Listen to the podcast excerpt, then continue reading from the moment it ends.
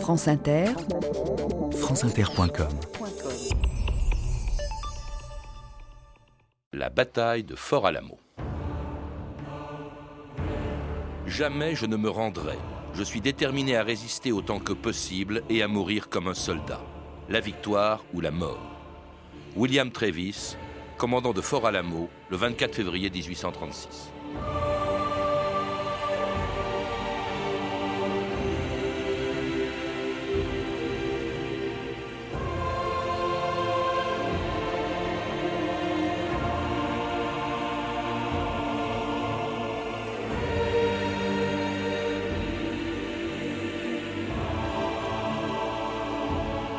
2000 ans d'histoire.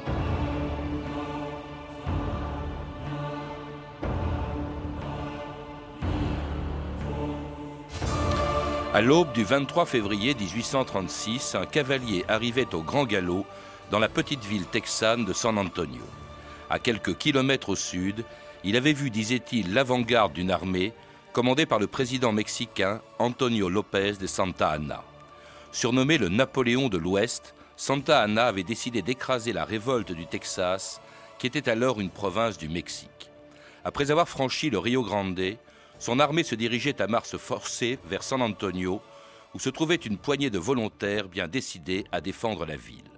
Retranchés dans une ancienne mission franciscaine transformée en fort, ils avaient à leur tête un homme de 26 ans, William Barrett Travis, qui quelques jours plus tôt avait remplacé le commandement de ce fort, dont le nom allait entrer dans l'histoire. À sa fondation, il y a 100 ans, c'était une mission. Les Bejaneros l'ont baptisé Alamo, d'après Alamo de Parras, une unité de cavalerie espagnole arrivée il y a 30 ans. Comme vous le voyez, il n'a pas été conçu dans un but militaire. Il est pourtant armé.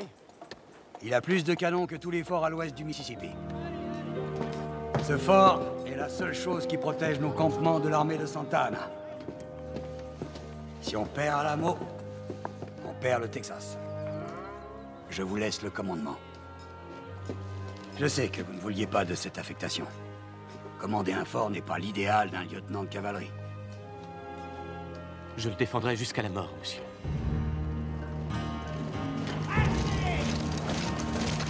C'était le 11 février 1836, William Travis prenant le commandement d'un fort dont tous les Américains connaissent le nom depuis la bataille qui s'y est déroulée il y a 172 ans.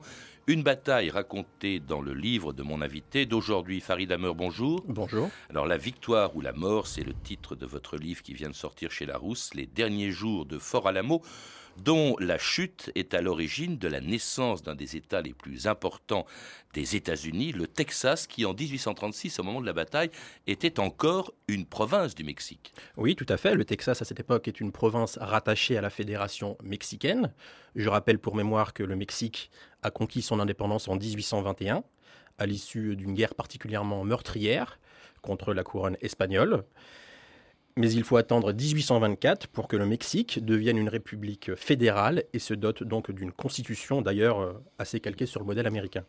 Alors le Texas fait partie du Mexique. C'est pas une province très importante du Mexique. Il y a quelques villes. Il y a San Antonio où va se dérouler cette bataille, puisque c'est là que se trouve le fort Alamo, et surtout qui est peuplé par un nombre de plus en plus grand, non pas d'Espagnols venus du Mexique ou de Mexicains, mais d'Américains venus des États-Unis, car en 1821, lorsque cette indépendance du Mexique est proclamée, ce pays ouvre le Texas à la colonisation de ce qu'ils appellent les Anglos, c'est-à-dire des Américains venus des États-Unis.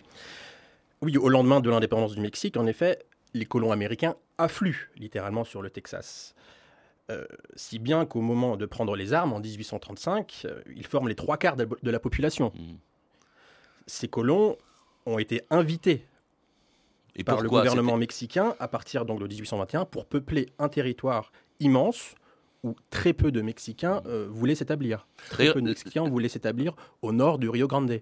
Alors il s'agissait de mettre en valeur justement ce, territoire du Texas. C'est les Mexicains qui le souhaitent eux-mêmes. D'ailleurs, tous les noms des héros de cette bataille de Fort Alamo euh, proviennent pour la plupart d'entre eux des États-Unis. Il y a Travis hein, qui vient de l'Alabama, qui commande le fort à ce moment-là. Tout à fait. William Barrett Travis est un jeune avocat originaire de l'Alabama qui a, qui a abandonné femmes et enfants pour euh, refaire sa vie au Texas.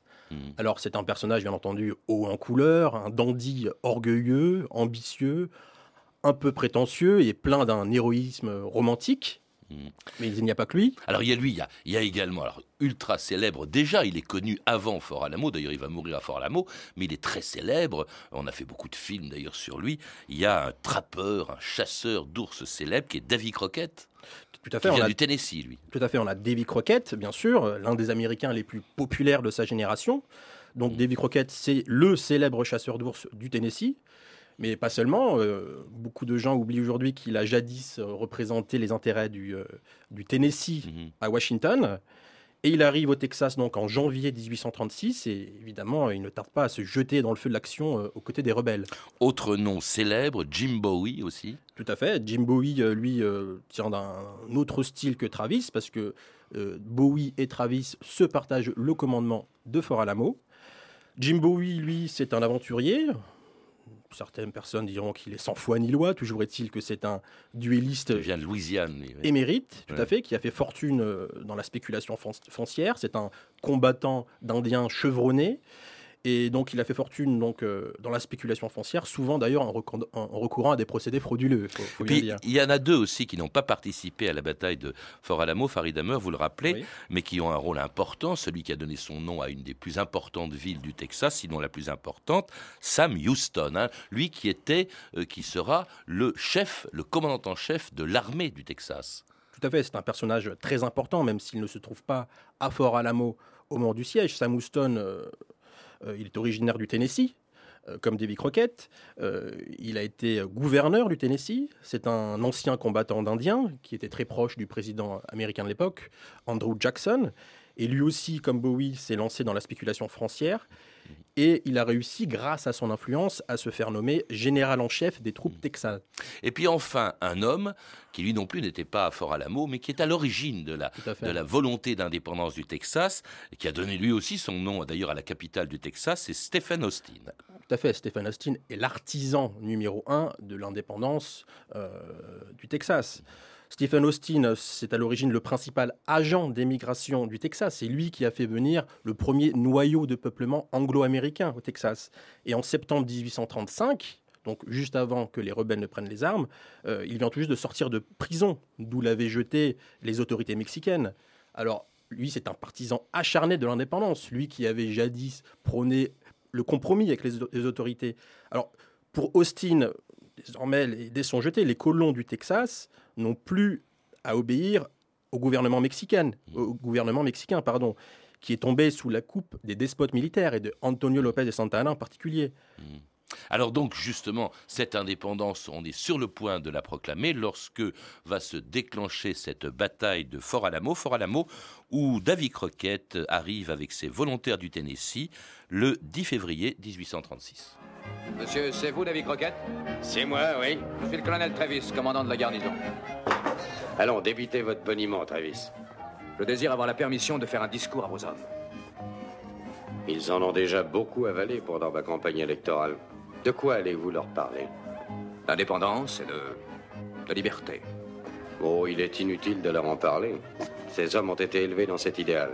Mais je dois leur expliquer pourquoi je leur demande de se battre contre Santana. De quoi leur parlerez-vous D'instaurer la République du Texas. J'ai mis le doigt dessus, n'est-ce pas, Travis République. C'est un nom qui sonne très bien. Je sais aussi que vous êtes venu au Texas pour vous battre avec nous. Ne le dites pas aux gars du Tennessee. Ils croient qu'on est venu ici chasser et se saouler.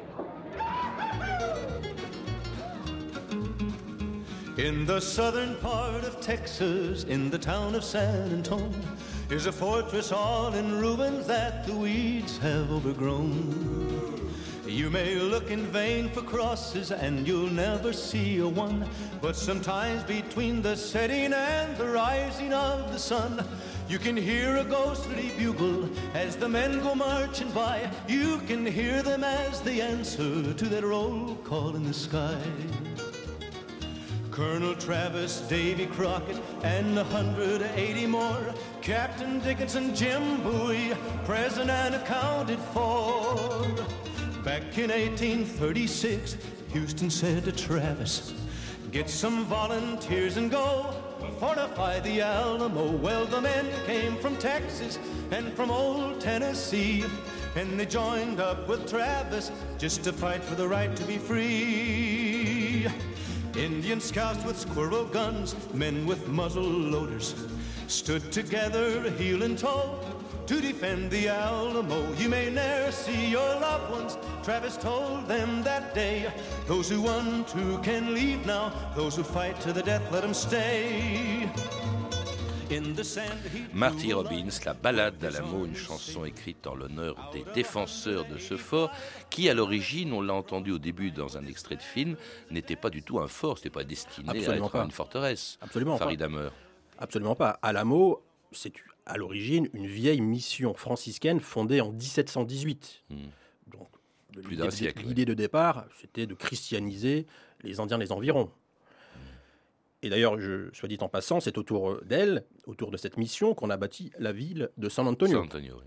Alors, au fil du temps, euh, Alamo est tombé en ruine. La cavalerie mexicaine euh, s'en est euh, vaguement servi comme caserne. Alors, Alamo, comme vous l'avez dit, rien, ne rien ne la prédispose à soutenir un siège. Hmm. Elle se présente, cette mission, sous la forme d'un ensemble de, bateaux, de, de bâtiments euh, disposés autour d'une cour rectangulaire, d'environ un demi-hectare. Et c'est un ensemble trop vaste pour être défendu par à peine 200 volontaires texans. Hmm. Alors, la question que- qu'on peut se poser, c'est cette mission a-t-elle une quelconque valeur stratégique? Oui, parce que cette révolte de 1835, évidemment, elle provoque la colère du président Santa Anna, d'ailleurs à tel point que c'est lui qui va prendre la tête d'une armée pour envahir le Texas, il franchit le Rio Grande, et, et il attaque la première obstacle qu'il a en face de lui, c'est ce fort défendu à peine par 200 personnes.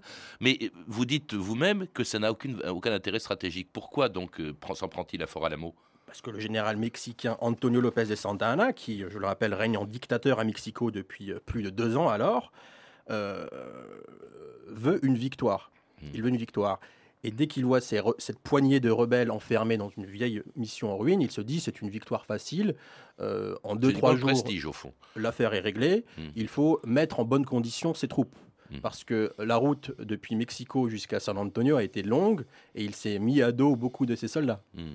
Alors que le, le colonel Travis, lui, dit, il parle de la clé du Texas, hein, il, il est prêt Absolument. à défendre cette ville. Euh, Santa Anna, c'est un peu une brute. hein. On dit qu'il considérait qu'il méprisait autant ses adversaires texans, hein, qui étaient sur le point de proclamer leur indépendance, que ses propres soldats. Je crois qu'il les, a- il considérait comme des poulets, disait-il. C'est ça, c'est les propos qu'il tient donc euh, la veille de l'assaut final, Hmm. lorsque ses, euh, ses subordonnés euh, tentent de réfréner ses ardeurs. Et, euh, En tout cas, ce Santana arrive justement devant, euh, San enfin à San Antonio et devant, le, devant Fort Alamo le 23 février 1836. Il se passe quelque chose au village Teniente, cumpla con sus órdenes. Sí, coronel.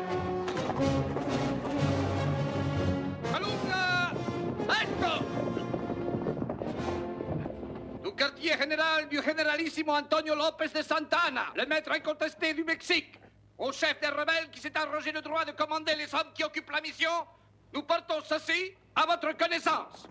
La province du Mexique, connue sous le nom de Texas, s'est ouvertement et traîtreusement révoltée contre le pouvoir du généralissimo Santana. Le généralissimo, dans sa grande bonté, donne l'ordre suivant. Tous les occupants de la mission doivent partir sur le champ, en abandonnant leurs armes et leurs munitions sur place. Si cet ordre n'est pas promptement exécuté, le généralissimo se verra contraint de prendre la mission d'assaut. Il ne sera fait aucun quartier. Signé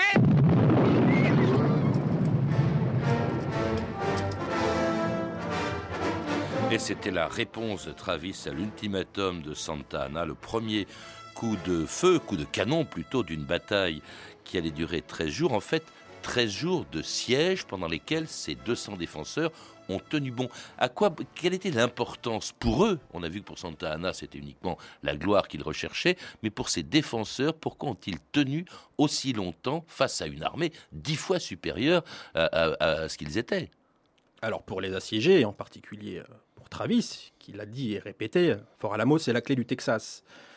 Pour les assiégés, euh, Fort Alamo c'est un avant-poste, position stratégique capitale. Fort Alamo commande San Antonio. Il est bien armé, c'est le bastion le mieux armé à l'ouest du Mississippi. Et San Antonio, c'est la plus grande ville du Texas. Pour les assiégés, Alamo mérite d'être défendu, puisqu'en fixant l'armée ennemie, se disent-ils, une résistance prolongée peut permettre à Houston, qui reste le commandant en chef des troupes texanes, d'organiser la rébellion sur une plus grande échelle et de contre-attaquer avant que les Mexicains euh, ne s'enfoncent au cœur des colonies ne s'en prennent à leur famille. Alors ces assiégés, on en a cité quelques-uns, les plus célèbres, Travis, Bowie, Bowie d'ailleurs qui tombe malade dès le, dès le deuxième jour, dès le deuxième jour de, la bataille, Davy Crockett. Il y a aussi, vous le rappelez, Farid Hammer, des Mexicains volontaires qui, eux, euh, décident de lutter contre l'armée de Santa Anna. Oui, tout à fait. Ils sont une poignée. Ils sont entre 10 et 20 sous le commandement du capitaine euh, Juan Seguin, qui, était, euh, qui est issu d'une famille influente de, euh, de San Antonio. Alors, ce sont essentiellement des amis de Jim Bowie, puisque Jim Bowie, bon, je n'ai pas pu en parler tout à l'heure, avait épousé donc la fille d'un notable de San Antonio et tout le monde connaissait, tout le monde connaissait bien Jim Bowie. Alors, cette poignée de sympathisants mexicains, on les appelle les Tejanos. Ils sont nés au Texas et euh, ce sont également des adversaires acharnés euh, de, la politique de centralisation de Santa Anna. Il y avait aussi, alors extraordinaire, je j'ignorais totalement avant de vous lire, Farid Hammer, il y avait un Français qui est un vétéran des guerres napoléoniennes. Tout à fait, il est né dans les Ardennes à la fin du... Euh, en 1785, si mes souvenirs sont exacts, il s'appelle Louis Rose. Alors c'est un ancien grognard des armées napoléoniennes qui a fait campagne en Espagne, euh, au Portugal, euh, à Naples également, donc euh, qui, est sorti du rang. Hein. Il a réussi à, être décoré de la Légion d'honneur pendant la campagne de France.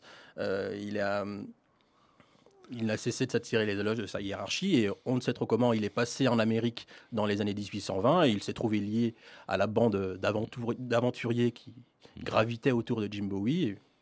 Et le voilà Jim l'a recruté. Et, le voilà donc à Fort Alamo. Il y avait aussi des non-combattants, il y a même des femmes qui étaient présentes dans le fort, euh, Farid Hammer. Tout à fait, ils étaient à peu près une vingtaine donc, euh, euh, de non-combattants, des femmes, comme Susanna Dickinson par exemple, qui est l'épouse d'un officier, d'un officier d'artillerie des enfants et quelques même quelques esclaves noirs, notamment un certain Joe qui était l'esclave de Travis et qui Mmh. Et qui survivra. Et qui survivra. Enfin, il n'y a pas beaucoup, il n'y a pas eu, nous le verrons, beaucoup de, de, survivants. Alors, évidemment, Travis, vous l'avez dit, Farid Hammer, euh, bien sûr, il sait très bien qu'il ne pourra pas indéfiniment défendre ce fort, tenir le siège, et il lance à plusieurs reprises, en envoyant, euh, au risque de leur vie d'ailleurs, des, des, des émissaires pour porter euh, des messages demandant des renforts à Houston. On ne sait pas très bien où est le général, le commandant en chef de l'armée mhm. texane, Houston, et, aucune réponse. Il y aura à peine 32 volontaires qui arriveront à un moment donné, peu de temps avant la chute de Fort Alamo, hein, qui traverseront les lignes mexicaines. C'est tout ce qu'il aura hein, comme, comme renfort. Tout à fait. Il faut rappeler que les Texans luttent à 1 contre 10, quand même. C'est pas rien. Le siège dure 13 jours. Pendant euh, ces jours d'angoisse, ces jours de siège, euh, les défenseurs de Fort Alamo résistent avec l'énergie du désespoir. Il y a des bombardements continuels. Et ces assiégés vivent avec l'espoir d'être secourus, bien évidemment. Travis, comme vous, euh, comme vous venez de le lire, envoie plusieurs courriers aux bourgades voisines pour appeler des renforts. Mais seuls 32 miliciens qui viennent d'une petite bourgade euh, des, alentours qui s'appelle Gonzales, donc seule seul cette trentaine de miliciens parvient, non sans mal d'ailleurs, vers le milieu du siège, mm. à s'engouffrer dans Fort Alamo. En fait, Travis comprend assez vite que, euh, il, que, que, ces renforts ne viendront jamais. Il propose même d'ailleurs aux volontaires qui sont présents dans le fort de s'en aller. Tout à fait. Cette scène, aurait, euh, cette scène assez connue aurait eu lieu le 5 mars 1836. La veille de la chute du fort. Lorsque Travis comprend que l'assaut final est, imminent, puisqu'il voit euh, aux alentours euh, les troupes mexicaines se déployer. Il sait que Santa Anna vient de recevoir de nouvelles troupes fraîches, donc les troupes fraîches qui lui étaient nécessaires pour, pour lancer l'assaut final.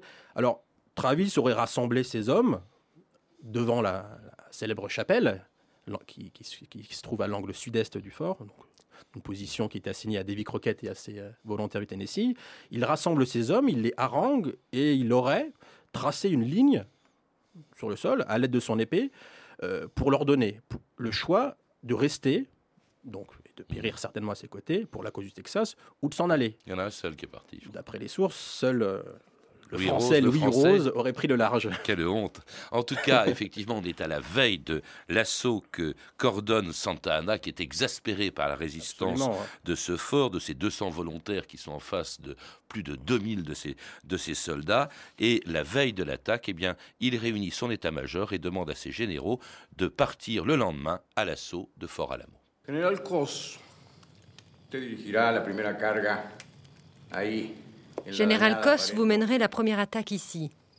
Le mur nord est vulnérable. Coronel Duque, Colonel por vous suivrez par le nord-est. Romero Romero por el este. par l'est. Morales sur. Morales le sud. Nuestros cañones de 5 kilos. Notre canon de 12 arrive demain. ¿Qué sacrificar la vida Pourquoi sacrifier nos soldats en essayant de prendre un mur qu'on peut démolir? Général Castrillon, que sont des vies de soldats? Rien de plus que des poulets. Et s'ils se rendent, Ni un solo prisionero. ne faites pas de prisonniers. Sans verser le sang ou les larmes, point de gloire.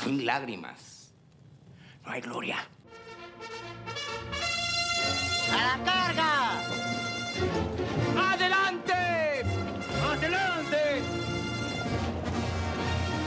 Et la gloire, entre guillemets, de Santa Anna, eh bien, ce sera le 6 mars 1836, donc après 13 jours de siège, commençait la véritable bataille de, de Fort Alamo? Elle a duré très peu de temps, je crois, Farid Hammer, parce qu'évidemment, il ne pouvait pas tenir devant le nombre des, des assaillants. Et on l'a entendu, la bataille était d'autant plus violente, vous le rappelez, que pas de quartier. Il n'était pas question pour Santa Anna de faire des prisonniers. Oui, Santa Anna avait donné l'ordre à ses hommes de déployer la bannière rouge, C'est-à-dire? C'est-à-dire que un avertissement donc aux assiégés qu'il ne leur sera fait aucun quartier. Il est considéré pas, il faut le rappeler, comme des soldats, mais comme des Non. rebelles. Santa Anna, comme vous l'avez dit, est excédé par la résistance euh, opiniâtre, euh, insolente, prolongée que, euh, que, lui, que lui offre euh, Les Travis. de- oui. Il n'en peut plus. Euh, ce qu'il veut, c'est poursuivre la campagne et défaire Houston, parce que c'est lui, c'est Houston le général en chef texan. C'est lui, c'est une victoire sur, Hou- sur Houston Qu'il veut. voilà, qui, qui, qui, qui scellera le sort du Texas. Et pour lui, comme vous l'avez dit, pas de quartier. Les Alors, Texans doivent payer de leur vie euh, le prix de leur trahison. Mmh. Ce sont des, des pirates, des flibustiers. Ils doivent, être ils doivent trépasser. Ils vont tous mourir d'ailleurs, être tués les uns après les autres. Euh, Travis d'une balle dans la tête dès le Oui. début de la bataille. Oui, dès le début. Parce Ouais. que, en fait, euh, Il il y en a un, on l'a dit, qui était malade, hein, il était dans son lit, c'était Bowie. oui, Jim Bowie, qui, on ne sait pas trop de- quoi il souffre exactement, probablement une fièvre typhoïde. Donc, euh, pendant, euh, dès le deuxième jour du siège, il était consigné dans sa chambre, donc euh, à côté de l'entrée du mur sud, et donc il a été transpercé à coups de baïonnette et achevé sur son lit. David Crockett, on n'a jamais très bien su comment il est mort. Probablement, vous l'avez dit, ils s'étaient tous réfugiés dans l'église, hein, qui est aujourd'hui le monument que l'on voit à San Antonio, euh, dans l'église du fort. Oui, on sait en tout cas pour sûr que Davy Crockett, euh, que la position de Davy Crockett était, euh, était cette espèce de palissade euh, établie juste à côté de, de l'église. Et alors, selon certaines sources, si vous prenez la, la version Walt Disney par exemple, Davy Crockett serait aurait tué une vingtaine de Mexicains euh, euh, avec, euh, avec son couteau, etc. Mais d'après certaines sources, alors là je prends en considération les témoignages d'officiers mexicains en particulier, euh, Davy Crockett aurait fait partie de ces cinq ou six Texans euh, blessés qui auraient été fait, qui, qui auraient été euh, faits prisonniers à l'issue d'un sanglant combat au corps à corps dans l'église, dans la chapelle. Et le général Castrillon, donc, qui était euh, le principal adjoint donc, de Santa Anna, les aurait présentés, les aurait amenés devant Santa Anna, et Santa Anna les aurait exécutés sur le champ. En fait, il n'y a pratiquement eu aucun survivant épargné par Santa Anna, sinon l'esclave noir, Joe, vous en avez parlé, euh, de euh, Travis, euh, et également euh, Susanna Dickinson, qui son la femme bébé. d'un capitaine, et, et son bébé Angelina, qui rejoignent l'armée de Sam Houston, qui quelques jours plus tôt avait appris le siège d'Alamo. Hier soir, je vous ai lu un message du colonel Fannin disant qu'il ne gagnerait jamais l'Alamo à temps. Et il n'y a rien à faire. Demain, lorsque vos recrues viendront se plaindre et pleurnicher, vous leur direz ceci. Qu'en cet instant, 197 de leurs camarades, de leurs voisins, tous du Texas eux aussi, livrent un combat désespéré dans une petite église en ruine sur le Rio Bravo pour gagner un temps précieux au prix de leur sang. Que jamais le Texas ne l'oublie, messieurs. The old men tell the story, let the legend grow and grow of the 13 days of glory at the siege of Alamo. Remember Alamo, le Texas n'a jamais oublié Alamo. Il a même profité d'ailleurs de cette bataille pour, proclamer son indépendance. Farid Amer, au fond, cette défaite militaire a été une victoire politique. En effet, euh, la déclaration d'indépendance du Texas euh, a été faite euh, le 2 mars 1836. Quatre jours avant la chute de la, Voilà, de donc la pendant, ville, enfin, que, du fort. pen- pendant que les assiégés soutenaient le siège. Et Houston, après la bataille, donc, a effectivement eu le temps de rassembler les troupes et va infliger la défaite finale à Santa Ana le 21 avril 1836 sur les bords de la rivière San Jacinto.